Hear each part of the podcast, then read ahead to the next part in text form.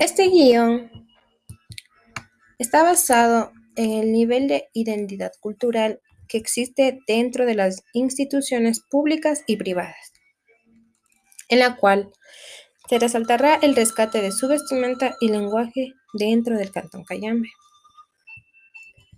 Capítulo 1. El primer día de clases. María. Buenos días familia. A levantarse, que hoy Rosita empieza su primer día de clases en su colegio. Rosita. Buenos días con todos. Estoy muy contenta porque hoy conoceré muchas personas. María. En tu dormitorio está tu nuevo uniforme. Ve y vístete. Así es que desayuna rápido que ya nos vamos. El uniforme de Rosita era una parada de centro y camisa, ya que ésta representaba su cultura. Rosita. Sí, mami, ahorita ya me he visto. Al llegar al colegio. María. Bueno, Rosita, yo me voy a quedar acompañándote hasta que tú ingreses a tus clases y después me voy porque tengo muchas cosas que hacer en la casa. Rosita. Bueno, mamita. Suena el timbre para que todos se formen y empiece la ceremonia de apertura de las clases. María. Vamos, Rosita. Vamos a buscar tu salón para que te quedes con tus nuevos compañeritos. Caminan y se encuentran con una profesora. María. Disculpe, profesora, ¿en dónde queda el noveno C? Carmen, la profesora. ¿Cómo está, señora? Justamente este es el noveno C. María. Qué bueno. Vengo a dejarle a mi hija. Es que hoy es su primer día de clases y andamos un poco perdidas. Carmen. Claro, mi señora. Tráigale nomás. ¿En dónde está su hijita? María. Aquí está. Se llama Rosita. Rosita, buenos días, profesora. La profesora le quedó mirando desde los pies hasta la cabeza. Carmen. ¿Sí le permitieron ingresar con esa ropa a esta institución? María. Con esta ropa mi hija estudiaba en su otro colegio. ¿Acaso en esta institución no le permiten?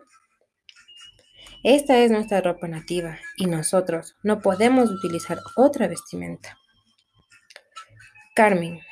Claro, señora, pero en esta institución los estudiantes ingresan con su respectivo uniforme. Carmen. Acompáñeme, por favor. Vamos a preguntarle al rector. Caminan hasta el rectorado. Carmen. Buenos días, señor director. Disculpe por interrupción pero la estudiante Rosita no tiene su uniforme y la mamá dice que es su vestimenta tradicional y representa su cultura y que no puede utilizar otro tipo de ropa.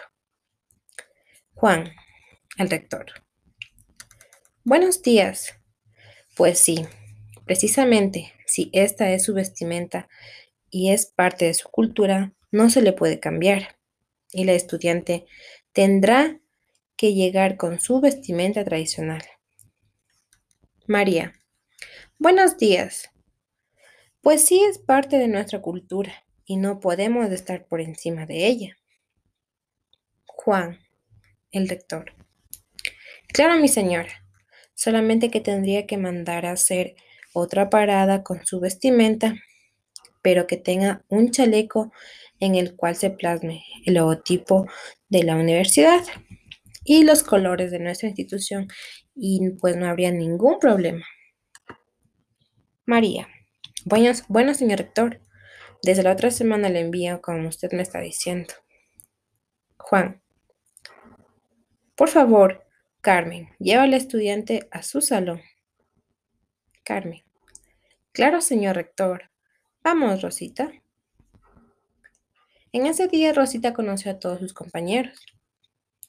Y a la semana siguiente, Rosita tenía clases de matemáticas. lo que a ella le encantaba mucho, pues era su materia favorita. Marcos, el profesor de matemáticas. Buenos días, chicos. Soy yo quien les va a dar las clases de matemáticas. Espero no dejarles a nadie en los supletorios, así que chicos, a estudiar. Presentes en todos, por favor. Rosita. Buenos días, profesor. Mi nombre es Rosita. Marcos. Y bueno, ¿y tu uniforme? Rosita. Este es mi uniforme. Marcos. Tu uniforme no se parece a nada a los de los demás chicos. Rosita. El señor rector me, autorizó a estar con mi vestimenta tradicional dentro de la institución. Marcos. Bueno, más después le pregunto al rector y espero que en tu otro colegio te hayan dado las mismas clases, porque yo solamente eh, continuaré con las clases que tenía preparado para estos niveles. Rosita. Sí, profesor. Capítulo 2. Tres meses después. Marcos. Chicos, les voy a tomar una prueba escrita, así es que saquen una hoja. Rosita resultó ser una de las estudiantes más disciplinadas y al profesor de matemáticas no le gustaba. Rosita, profesor, yo ya terminé. Marcos. ¿Cómo es posible que tú termines rápido? De seguro copiaste. Rosita.